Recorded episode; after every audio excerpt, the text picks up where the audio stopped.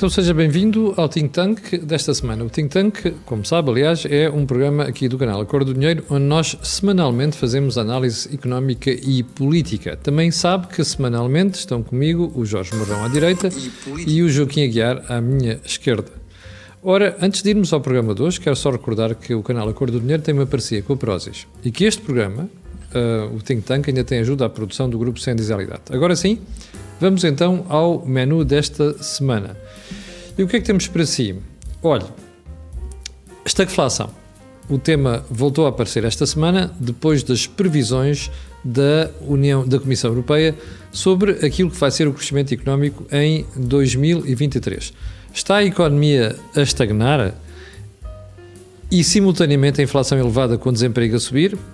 Bom, segundo tema, a Europa que está afastada da social-democracia e da democracia cristã, o que é que nos pode trazer? E em terceiro lugar, o papel que os extremismos podem um, arrolar na Europa. Afrontar o politicamente correto e o wokeismo, mas a contradição com uma economia europeia global, ou seja, o nacionalismo económico. Jorge, vou começar por ti. Estagflação. Volta e meia, o tema aparece uh, analisado ou referido ou citado por analistas, nomeadamente quando se fala de subida de taxas de juros, controle da inflação uh, e crescimento económico muito baixo. Estamos perante novo exagero? Não, eu julgo que está por uma tentativa de hum, aliviar os governos que estão em exercício relativamente aos erros de política monetária dos últimos anos. Ou seja, o governo, o, o Banco Central Europeu, para corrigir a trajetória da inflação, obviamente terá que uh, fazer o aumento das taxas de juros. Mas ninguém disse isso aos cidadãos europeus. Quando o BCE inundou o, o, o, o mercado, mercado o mercado europeu de, de euros, eh, não disse que a consequência previsível poderia ser um fenómeno inflacionista. E agora a correção é óbvio que tem uma correção que nós todos já estamos a sentir e que percebemos o que é que significa. Significa, eventualmente, uma, uma paralisação do, do, crescimento económico e, eventualmente, uma, uma, uma, uma, uma recessão.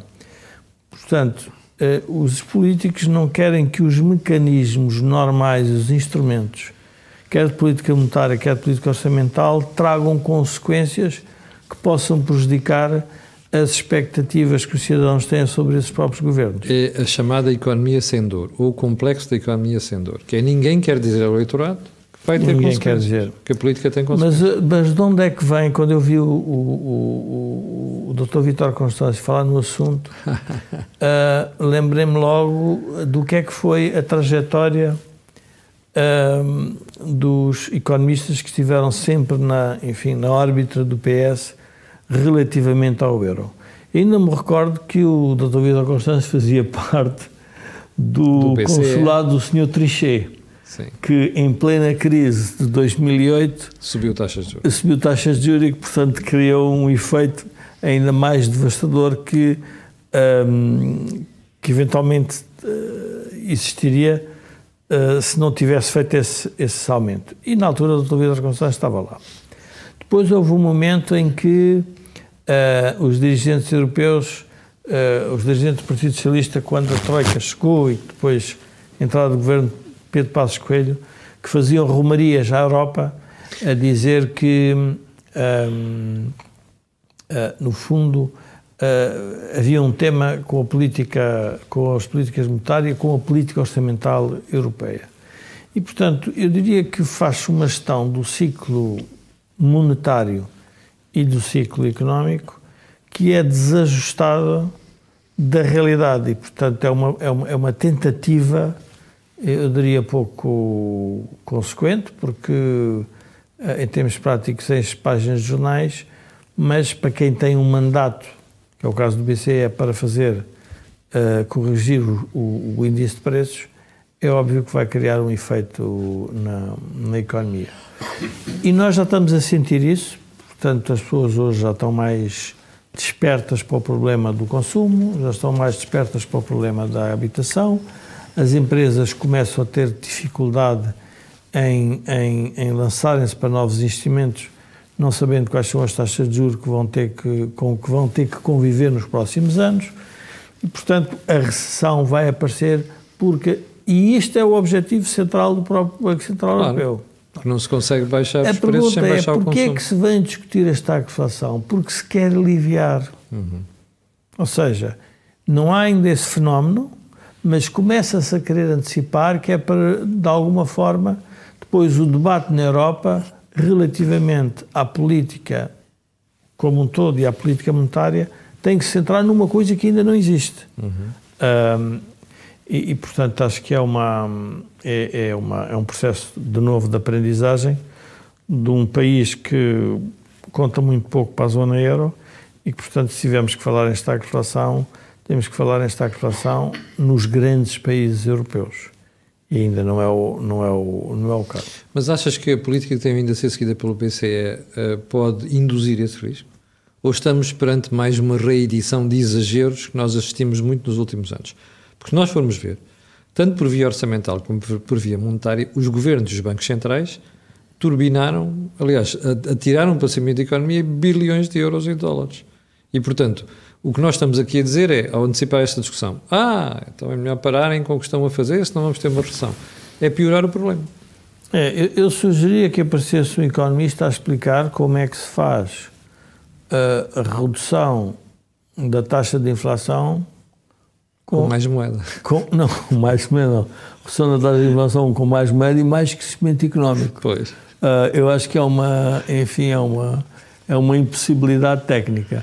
E, portanto, chamarmos recessão, estagflação, é o que se quiser. O que vai acontecer, e, e, provavelmente vai aparecer aí, o, como é que ele se chama, o, o nosso, o nosso ouvinte de estimação, o Rafael. O Rafael de esquerda, a dizer que já estão vocês satisfeitos com a recessão. Nós não estamos satisfeitos com a recessão. Nós sabemos é que a economia tem recessões.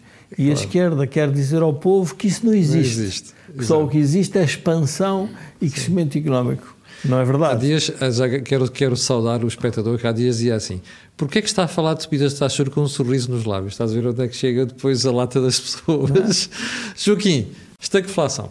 Porquê é que é esta conversa de novo? Camilo, nestes últimos anos, desde 2008, eh, tenho encontrado uma dificuldade de análise, porque aquilo que eu estou a ver que vai acontecer não é aquilo que os responsáveis políticos dizem que vai acontecer. E, portanto, deve ser eu que estou errado, porque. A gente, eu, a gente desaprendeu aquilo que estudou na faculdade. Se eles são responsáveis políticos, não podem estar tão enganados como, na minha opinião, estão a ser. Até que andamos à procura de conceitos que ajudem a perceber esta contradição entre aquilo que os políticos dizem que estão a ver e aquilo que eu estou a ver. Portanto, para explicar esta contradição, é preciso recorrer às ciências das doenças mentais, porque aqueles que têm uma imaginação descontrolada podem uh, entrar nestes, nestes universos de asilo psiquiátrico. Em que Esquizofrenias e coisas Só se encontram Napoleões uh, em, cada, em cada esquina, não é? Bom, e, portanto, para não cair nessa armadilha uh, do, do internamento psiquiátrico, uh, tem de ter cuidado quando se usam os conceitos que vêm dessa área de, do conhecimento. Mas há um conceito muito importante que é o conceito de negação. Na dialética é aquilo que uh, permite corrigir, porque nega-se aquilo que está errado e a seguir vai-se corrigir. Mas, justamente porque a psicologia é uma ciência complexa, tal como a economia, nem sempre aquilo que parece é o que vamos encontrar como uma verdadeira explicação. E atrás daquilo que parece há uma outra coisa que é o que faz acontecer aquilo que parece só para nos distrair e enganar. Esse outro conceito apareceu agora nos, nos jornais uh, pela pela caneta uh, da, da doutora Manuela Ferreira Leite, uh, que é o conceito de denegação, que é uma negação especial. É uma negação que tem de se dizer, tem de se apresentar como negação, não porque logicamente se possa negar, mas porque estruturalmente, afetivamente, se tem de rejeitar e, portanto, se tem de negar. Um exemplo: quando numa família aparece uma ovelha negra, aparece um criminoso, é natural que a família denegue essa possibilidade. E para defender esse membro da família, se apresentem enormes virtudes, cada uma delas recusando que ele possa ser o criminoso que estão a acusar de ser. Uh, este mecanismo é, é, um, é, um, é difícil de se descrever antecipadamente porque não há provas. E, portanto, tem de se deixar acontecer o resto da narrativa para perceber o que é que está a passar. Uh, o caso do Sr. José Sócrates é um exemplo. Como é que o Partido Socialista podia produzir uh, um, uma coisa destas? Mas podemos dizer o mesmo do Dr. Ricardo. Como é que o Dr. Ricardo ia fazer aquilo que aconteceu ao Banco Espírito Santo? Ora, estas denegações são controláveis se não estiverem no poder porque quando estão no poder ou produzem uma Coreia do Norte ou qualquer coisa parecida com isso. No Partido Socialista, o que é que nós podemos interpretar como exemplos de denegação? Toda a Primeira República foi uma denegação. Isto é, aquilo que os socialistas eram acusados, mais tarde vem a verificar-se que, com razão, era de tal modo inaceitável do ponto de vista da moral socialista que não podia ser verdade. Até que chegamos à forma extrema deste princípio uh, da denegação uh, com o ministro Pina Moura, quando dizia a ética socialista é a lei. O que não estiver na lei é permitido. O que estiver na lei, isso não podemos aceitar. Ora, o que uh, este mecanismo traz para a política é a impunidade. Isto é, quem for suficientemente hábil no jogo da denegação conseguirá sempre aparecer como inocente e impoluto, mesmo que esteja a praticar os maiores erros políticos. Ora, justamente é isso que nós estamos a assistir agora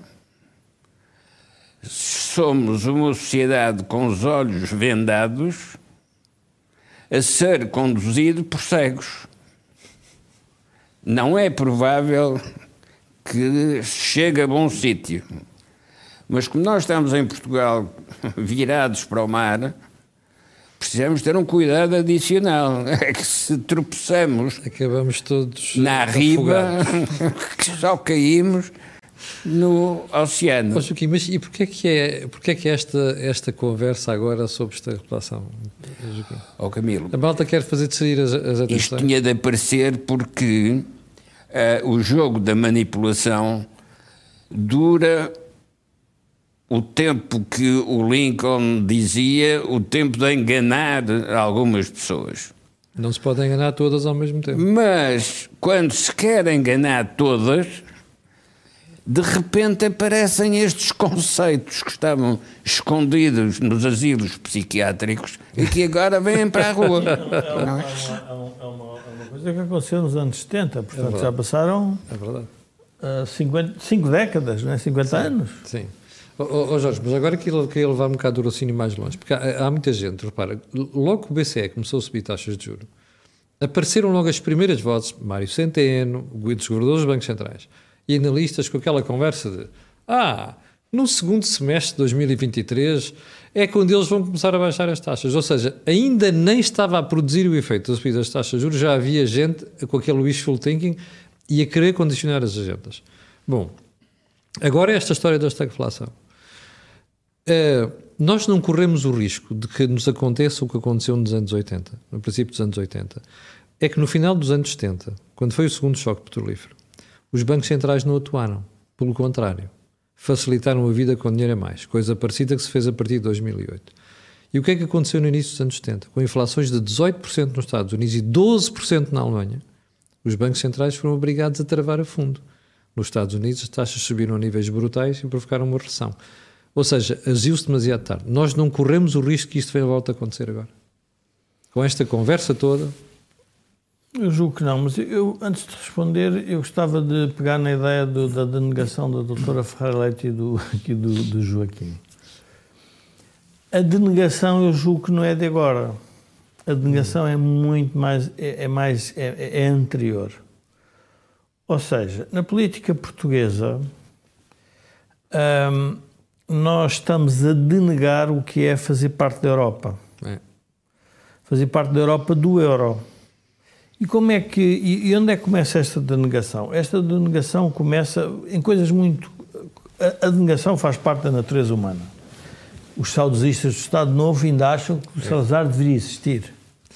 Uh, uh, ainda há os iberistas, os que acham que Portugal era, era um, era um, éramos o melhor país se estivéssemos, Se estivéssemos sobre a coroa espanhola. A denegação faz parte sempre de uma franja da população que perde a batalha da história, mas que não quer aceitar que perdeu. E, portanto, continua a criar narrativa. Qual é o problema atual? É que os perderam são os que estão no poder. E quem é que perdeu? O Partido Socialista perdeu quando não reconheceu que o que Pedro Passos Coelho estava a fazer era corrigir os desmandos de um ex-dirigente seu. Não quis aceitar isso. Na altura, eu e o Joaquim tivemos um projeto que era da Missão Crescimento e nós tínhamos o Triângulo Virtuoso para explicar o que se tinha passado. E o Triângulo Virtuoso era: a Troika disse, Portugal vai diminuir o déficit externo. Quando se discutia no tempo de Sócrates, era impossível Portugal ter uma balança de transações correntes positiva. A Troika conseguiu que nós tivéssemos uma balança hum, positiva. Depois, a seguir, disse: vamos corrigir outra coisa. E o que é que era corrigir outra coisa? Era o déficit público. E corrigiram o déficit público. E depois ficava um que era a taxa de crescimento, que foi onde se falhou. Mas também as pessoas que estavam ligadas ao grupo 10, a Ricardo Salgado, ainda hoje denegam a queda do grupo. É o grupo não devia ter caído. Ou seja, nós estamos a. É uma sociedade. O, o, o budismo, o, o, Buda tem uma característica, uma, uma, a filosofia budista tem uma coisa fantástica que é como é que a pessoa pode viver tranquila. Primeiro, tem que esquecer o passado porque já não modifica Pois. E não ter ansiedade pelo futuro porque ele há de chegar, é viver o presente e fazer o que está certo no presente. Ora, o que acontece? Nós temos os dirigentes políticos que não querem esquecer o passado, querem manter esse passado, sabem que o futuro vai ser complicado e então andam a fazer o quê? Na manipulação da vida pública. É como se nós estivéssemos num teatro, nós somos os espectadores e aqueles atores estão a ensaiar para nos explicar uma realidade que eles constroem e que nós não estamos a ver, que era o que dizia Ferreira Leite. No fundo, é como se quem está no palco está a fazer um teatro. Mas está a fazer um teatro para quê? Para explicar aos espectadores aquilo que vocês veem lá fora não é nada disso. O que vocês deviam ver é o que eu estou a dizer. E, portanto, essa. Eu ia dizer cambada, mas cambada é mal, pode ser mal interpretado. Essa. Isso é mais de cor do dinheiro, programa da manhã. É mais de cor do dinheiro. Essa, esse conjunto de pessoas ilustres que constrói a narrativa política, na prática está a fazer só esse serviço, que é acentuar o problema da denegação.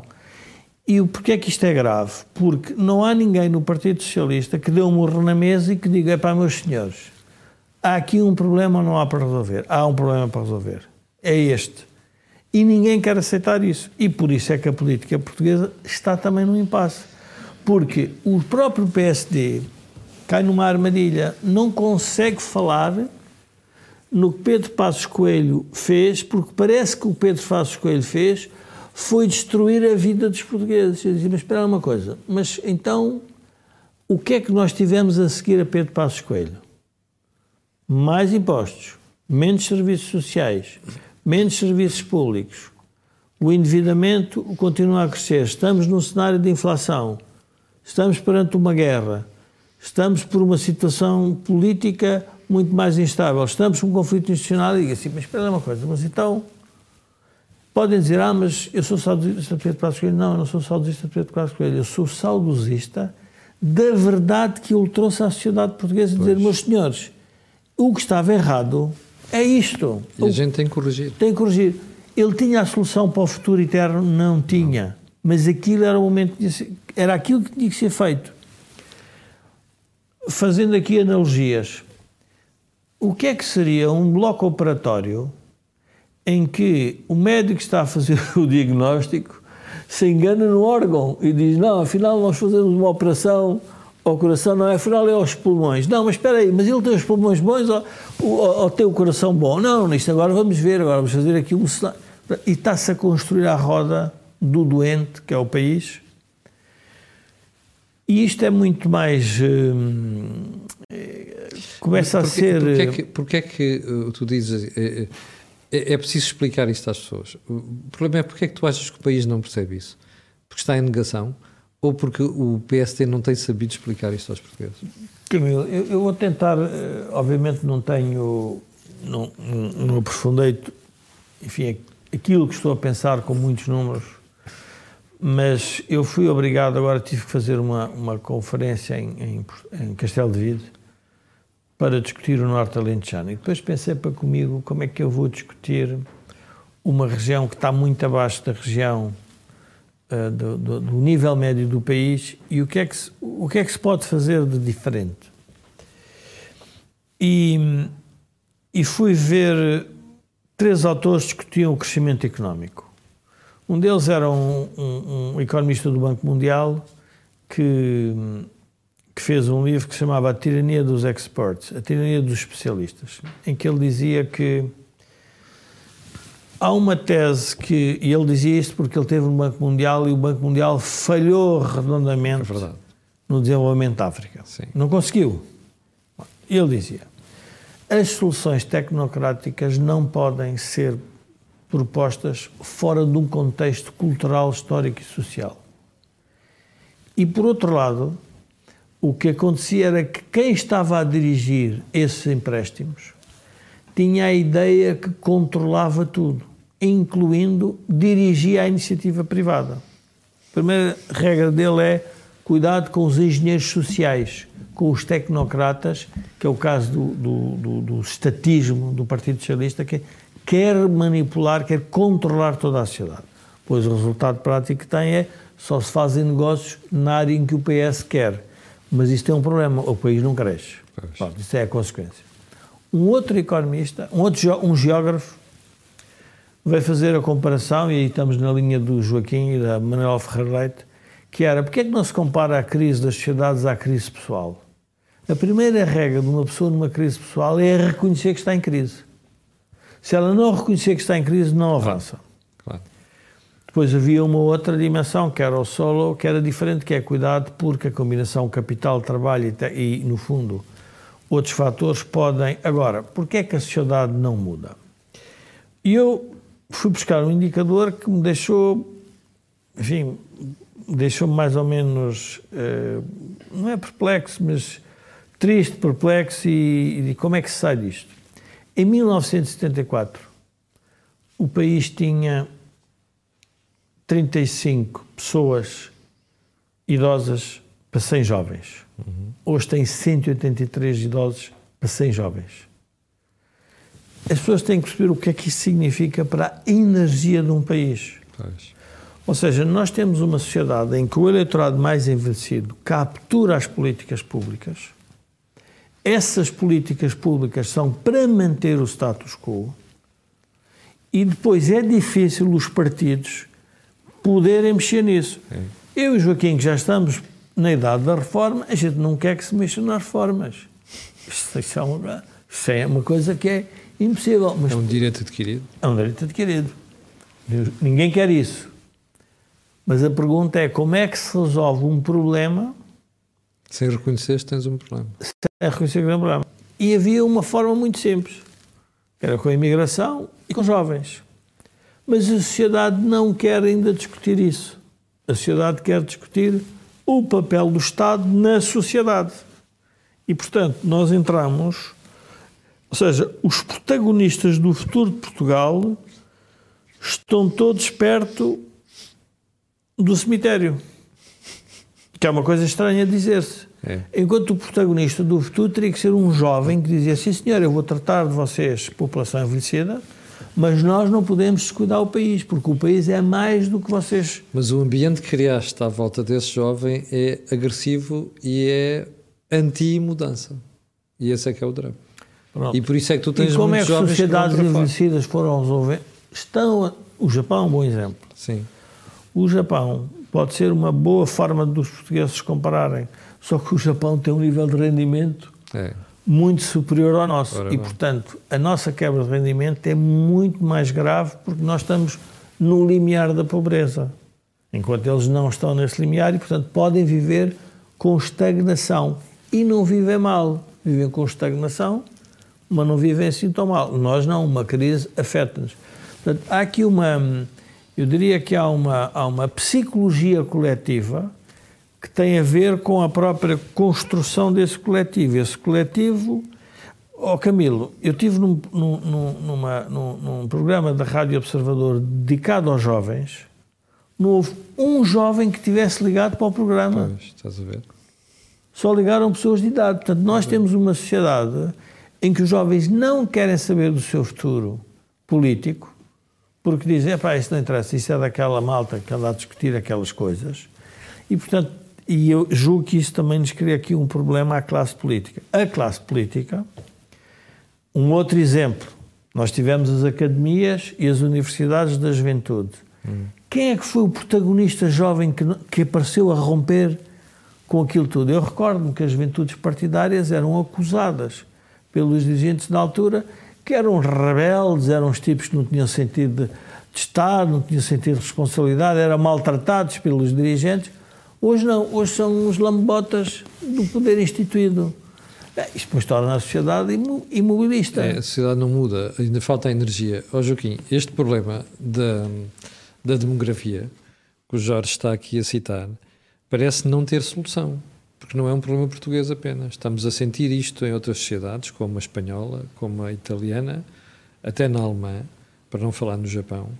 E o único país onde, apesar de tudo, a natalidade está a crescer mais é a França, só que são os filhos daquela população que tem ascendência magrebina.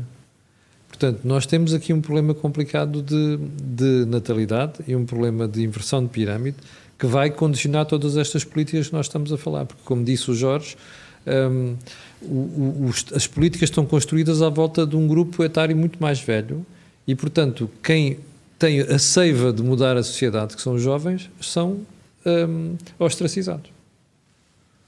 Como é que se resolve isto? Camilo, voltamos à importância do conceito de denegação. Uhum. Nós não queremos reconhecer que temos um problema. aquilo que nos está a condenar. Porque deixamos de ter o conceito filosófico de que o homem e a mulher são seres para a morte. Isto é, estão condenados a morrer. Sim. Pelo facto de ser vivo, já está condenado a morrer. Mas é, a nossa sociedade recusa isto. E inventou um mecanismo de segurança social que só se percebe quando se chega à reforma. Porque na reforma já não pode ter emprego, mas então o que é que tem? O reformado é sustentado pelo seu próprio passado.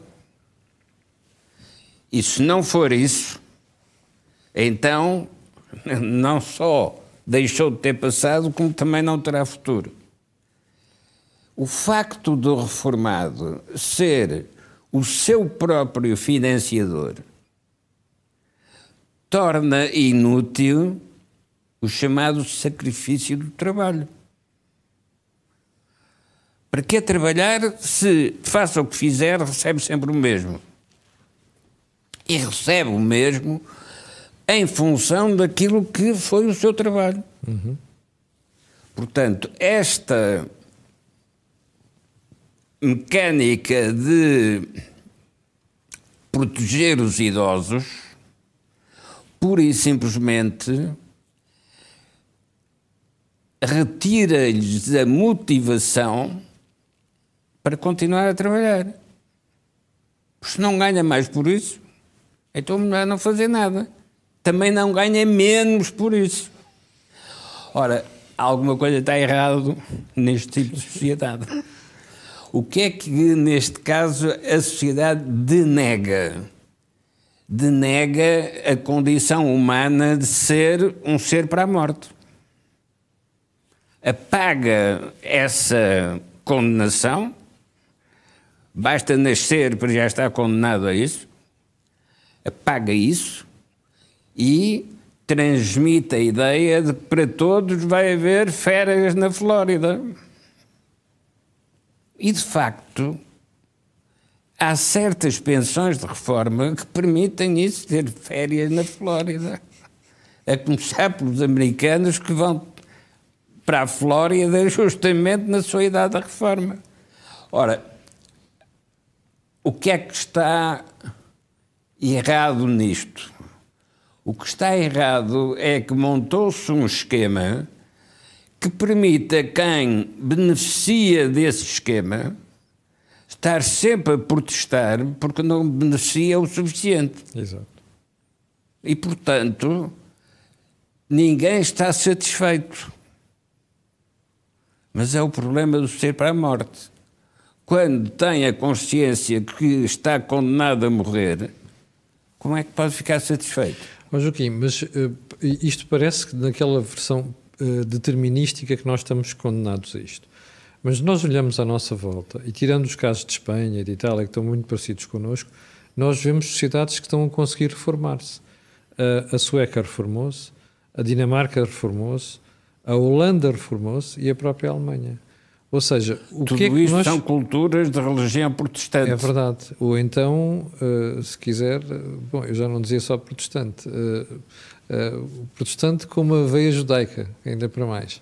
Eh, e, portanto, nós estamos condenados, é isso? Porque o Joaquim agora foi buscar a questão, foi levar a questão Mas para a questão da religião. o norte da Europa reconhece a condenação.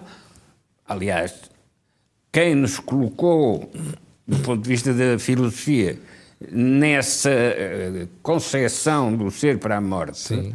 é um alemão, o Heidegger. Uh, e, e, e, portanto, é dessa cultura que vem este tipo de percepção.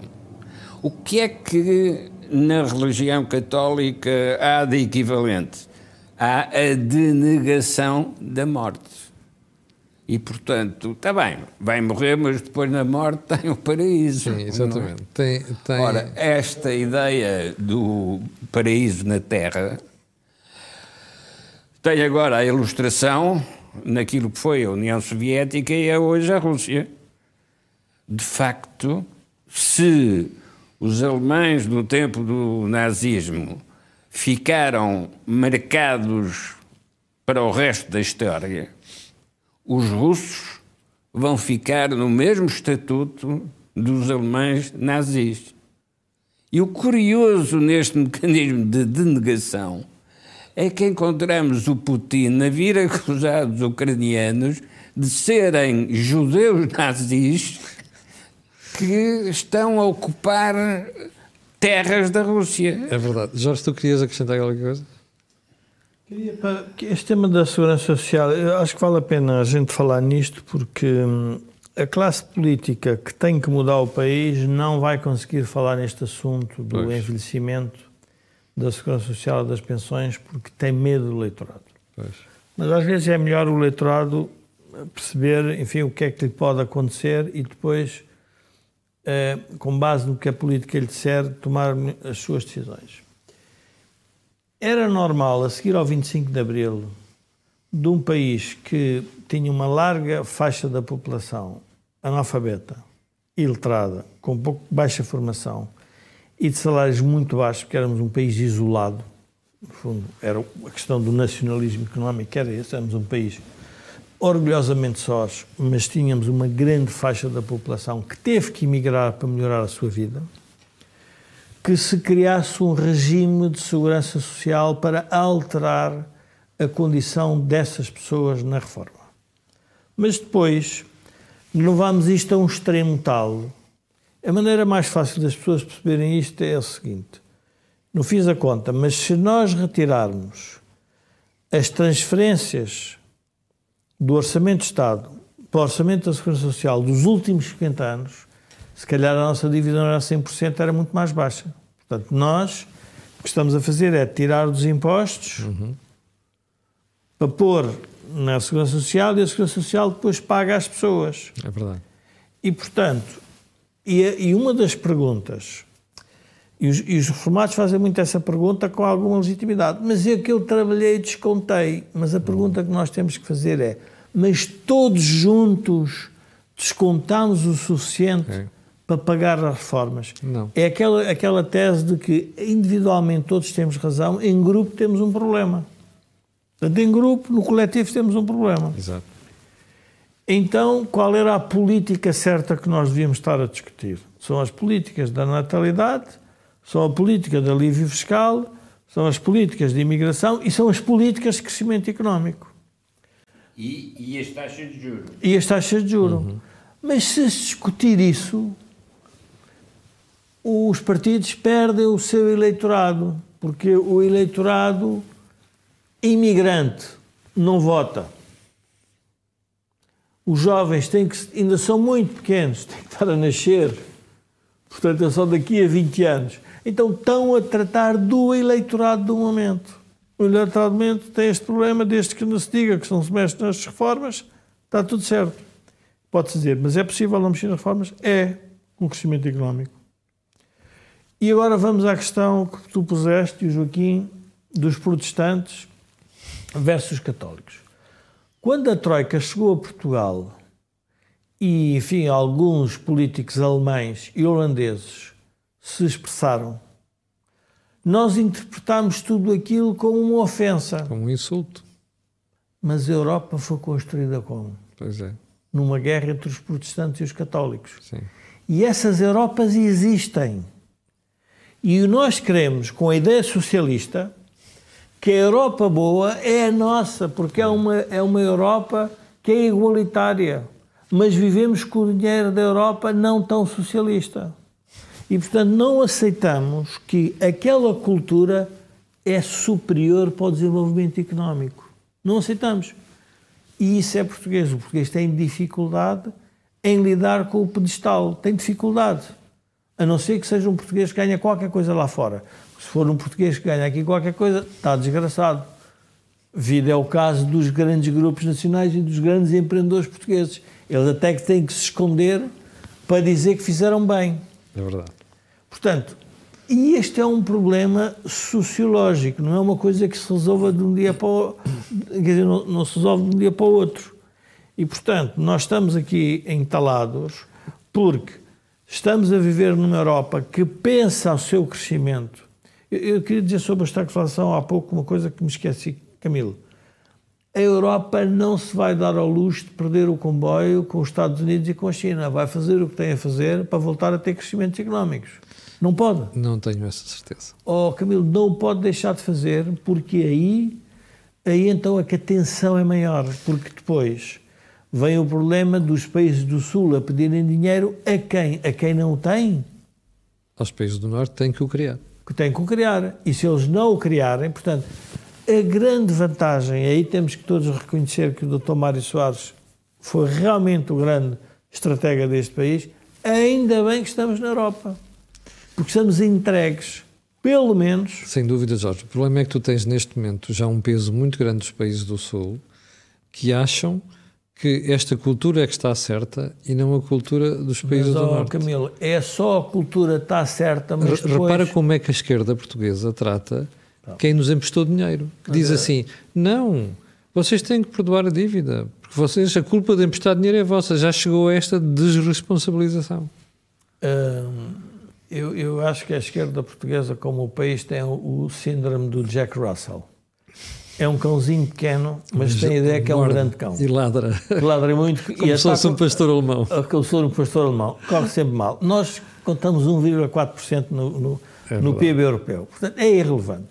E, e é tão evidente esta diferença de, de pensamento que é o nosso Primeiro-Ministro que, não conseguindo resolver o problema da habitação, leva uma carta. É verdade.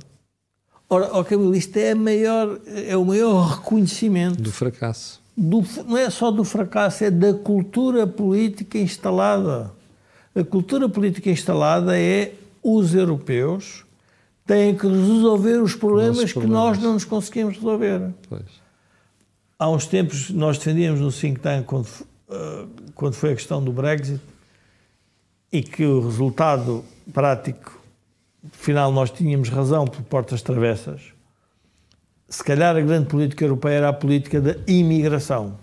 Era a política de imigração que se tinha que decidir É e vai continuar a ser. A Europa não pode continuar a ser um, um- um continente envelhecido.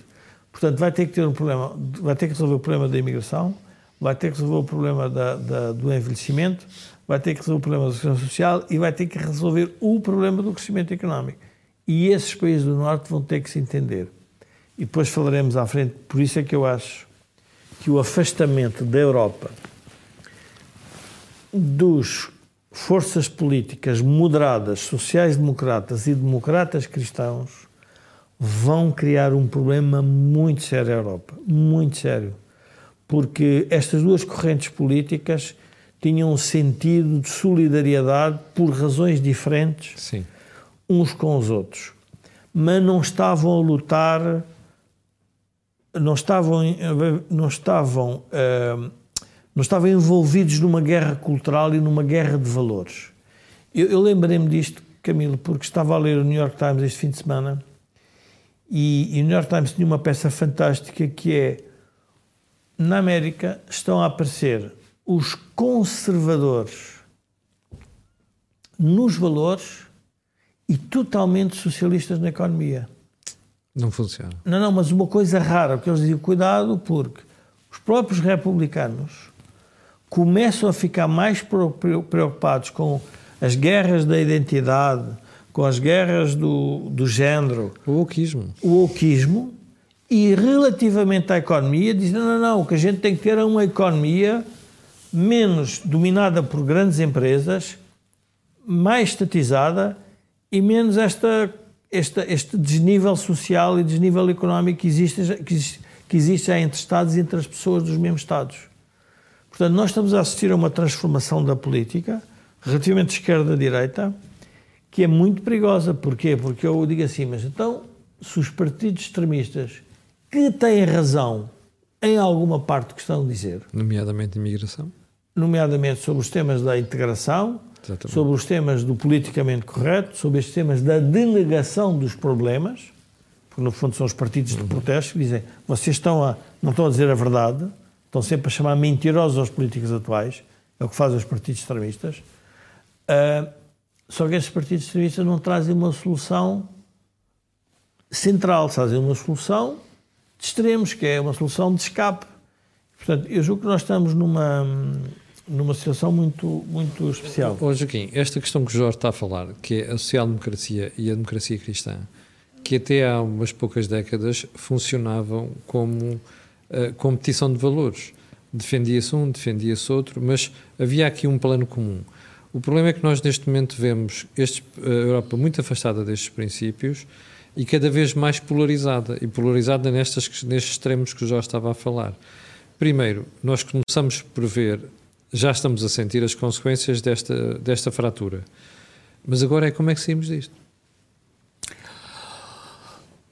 Ó oh, Camilo, nós começamos este programa pela, pela ideia da... Da estagflação.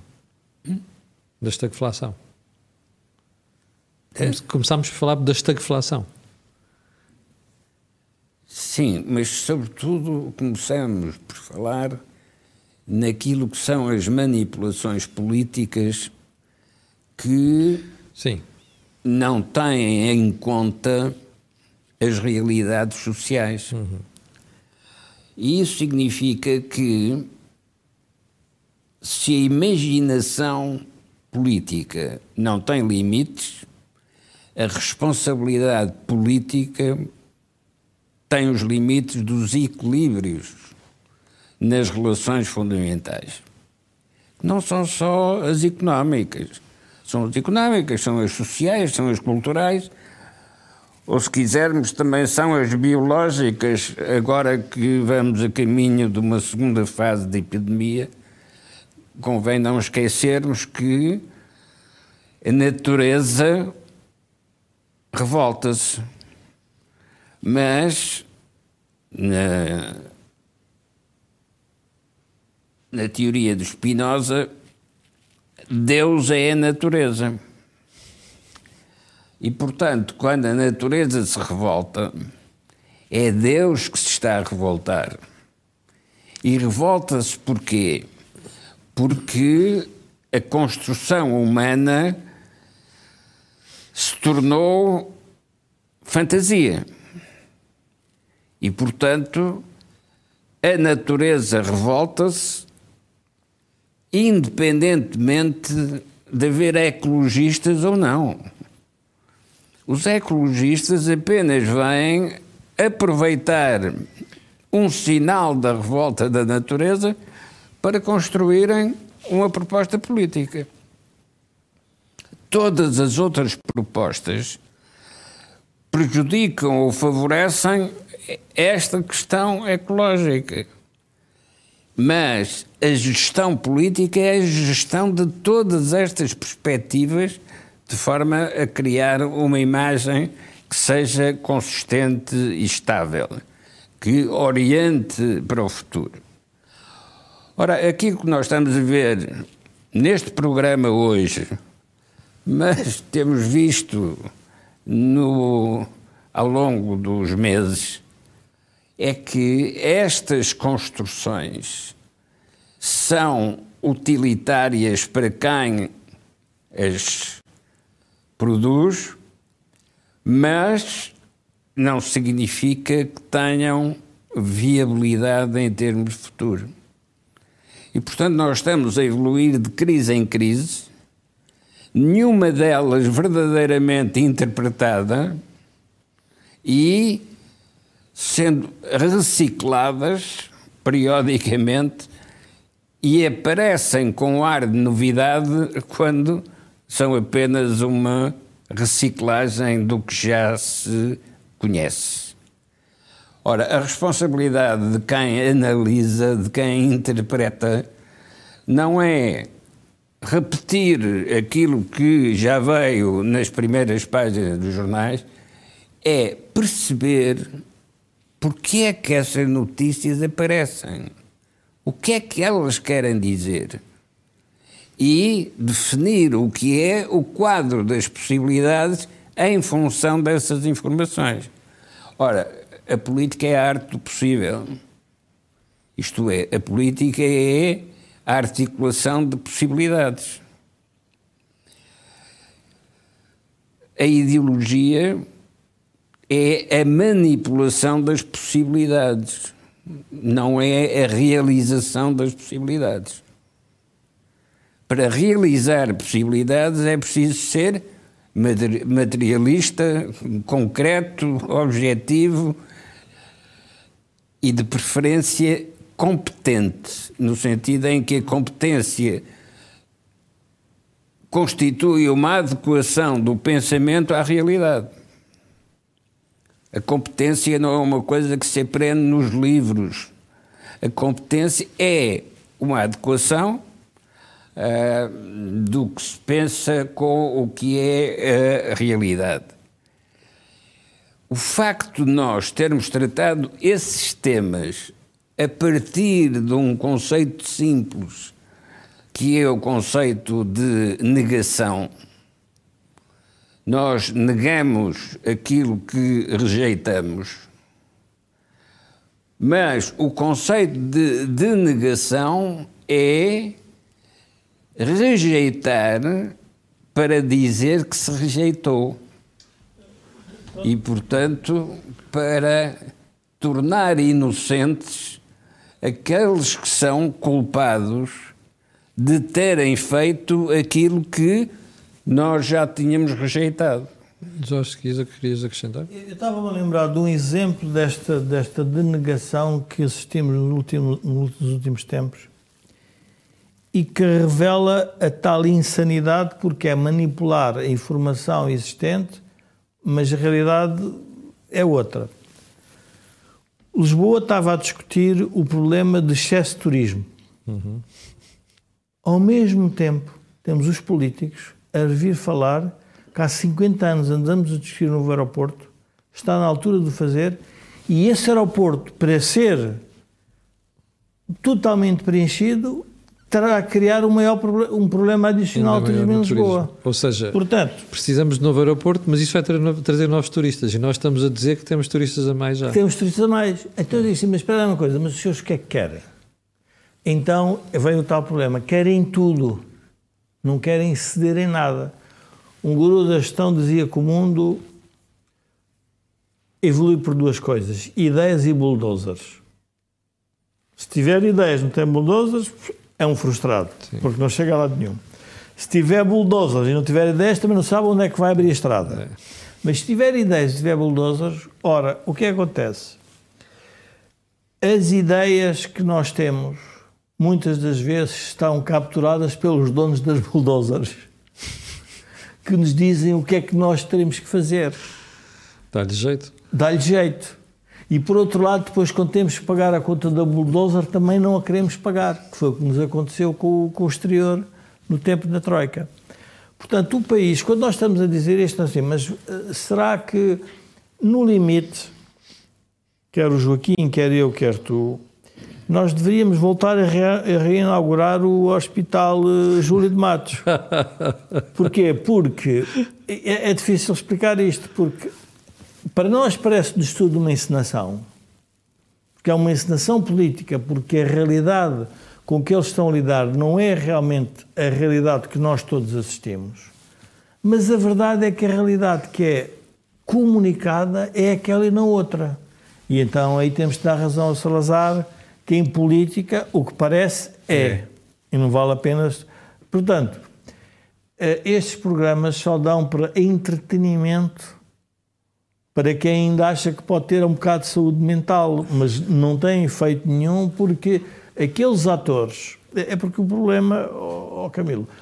Agora, o exemplo do professor Cavaco Silva lançar o livro da arte governar e vir explicar que era preciso voltar a ter ética na escolha dos, eh, ministros. Dos ministros. Eu pensei assim para comigo, mas para uma coisa. Mas isso é um pressuposto base para quem vai para a política. Dizer, deveria ser um, um pressuposto base. Nem é preciso estar traduzido em livro, não é? Não é preciso estar traduzido, deveria ser. E depois lembrei-me do seguinte: mas o Primeiro-Ministro lançou um formulário, não se recorda, não, um formulário, é, um formulário que se tinha que preencher para se chegar a um posto de. A ministro. De, não sei se era, era ministro, secretário era de Estado, era Estado. órgãos de governo, não era administração pública.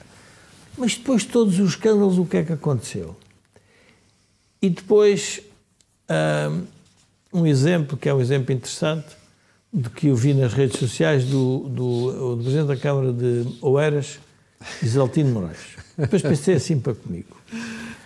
As redes sociais, quer dizer, deram oportunidade. Nós temos que pensar a origem de Isaltino Moraes agora na Câmara, depois de ter sido preso, ter cumprido pena, ter cumprido, ter sido condenado. Os habitantes da Oeira decidiram voltar a, a entregar-lhe a Câmara. E ele consegue fazer nas redes sociais a maior propaganda é para os restaurantes do Conselho de Oeiras. Do Conselho de Oeiras. Que eu ainda mais conheço alguns, acho que ele tem toda a razão. Não, mas, mas, é verdade, e pensei assim para comigo, mas afinal o que é que está errado? Só para eu perceber, ah, está errado ele ter almoçado naqueles restaurantes? É. Há algum presidente de Câmara que eu saiba, eu não quero que não desculpar... almoçam nos restaurantes do Conselho. Dizer, Todos eles, não há nenhum. É. Quer dizer, seria o primeiro. Ele fez o favor de, ah, mas almoçou muito caro, segundo o entendimento da oposição e dos, dos partidos à esquerda. Mas, portanto, isto é o país que a gente tem. E, é, pessoas... estamos a discutir estas coisas, imagino. Mas isto para dizer também ao Joaquim que esta denegação, esta elevação da política perdeu-se. O, o, grande problema do, da, da, da, da, conjugação entre José Sócrates e o Grupo Espírito Santo não é essa conjugação, porque ela no início estava ligada ao interesse nacional. Depois houve um conjunto de interesses que se agarraram àquilo e transformaram aquelas personagens, e eles deixaram-se transformar, mas depois o que é que criaram? Criaram esta, esta, vamos ver, este manto quase de afinal é possível fazer tudo isto em política e nos bancos. E, portanto, este é um problema que a sociedade hoje, hoje tem. E, e, e, um outro exemplo de negação é o nosso sistema bancário. O nosso sistema bancário, nós tivemos um sistema bancário nacional e agora temos um sistema bancário muito mais dependente do exterior. E a pergunta é porquê que isso aconteceu? Porque nós não criamos dívida e, portanto, os bancos tiveram que ser tiveram que passar para a mão de quem tinha capital. Mas nós não queremos aceitar isso. Uh, nós não queremos aceitar. Uh, uh, queremos exemplo, ter ativos oh, Camilo, sem ter dinheiro. Isto podia-se fazer um texto de giro que era exemplos da denegação. Nós não queremos aceitar que a indústria automóvel tem regras. O ministro de Transportes vai falar com a, com a Alta Europa, mas a Alta Europa é a mais preocupada a ter a fábrica fechada. Pois claro. Está a fechar a fábrica, penalizar os trabalhadores E assiste-se a uma coisa mais estranha ainda numa pessoa que é formada em economia e ensina economia, que é dar a entender que agora se fala com os fornecedores portugueses e eles vão resolver o problema. Isto é de quem não percebe nada da indústria automóvel.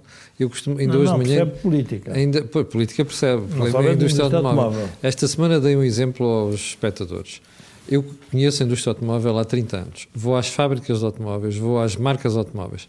Quando a gente tem uma peça num carro o molde dessa peça leva anos a fazer. E depois a peça leva anos a ser testada até poder aparecer nos, nos modelos. Ora bem, falta uma roda dentada para os motores da Auto Europa. Alguém de um momento para o outro vai produzir aquela roda, dentada. Isto não faz sentido nenhum. Isto é uma estupidez. E é isto a que estamos produzidos. Como dizia o Joaquim e como dizia o Jorge, nós temos uma realidade e depois temos uma interpretação política completamente diferente disto. Bom, nós estamos, mesmo no final do programa, Joaquim quer acrescentar alguma coisa? Estamos com menos de um minuto. É, não, só, só queria é, que o, o professor Cavaco Silva fizesse a teoria da organização da última ceia de Cristo. então. Como é que se convidam as pessoas para se sentarem à mesa? Nunca esquecendo mesmo com todos os rigores da seleção dos convidados, apareceu o Judas. Exatamente. E, portanto, Aqui vai acontecer a mesma faz coisa. parte das regras Haver um de Judas. organização dos governos que aparece sempre um Judas. Pronto. Bom, e com esta comparação que o Joaquim fez à, à última ceia, terminamos o programa desta semana. Já sabe que nós voltaremos na próxima terça-feira às 17h30 e também sabe que este canal tem uma parceria com o Prozis e que este programa tem ajuda à produção do grupo Sendis Data que faz software de gestão de empresas. Tenha uma grande semana. Já sabe que eu voltarei amanhã de manhã para lhe atazanar o juízo às 8 da manhã. Para o final, fica o pedido sempre. Olhe, o dedo no botão gosto, no botão partilhar nas redes sociais e também subscrever o canal. Não é preciso dizer porquê, pois não. Aquilo que houve aqui não houve em mais lado nenhum. Muito obrigado, com licença.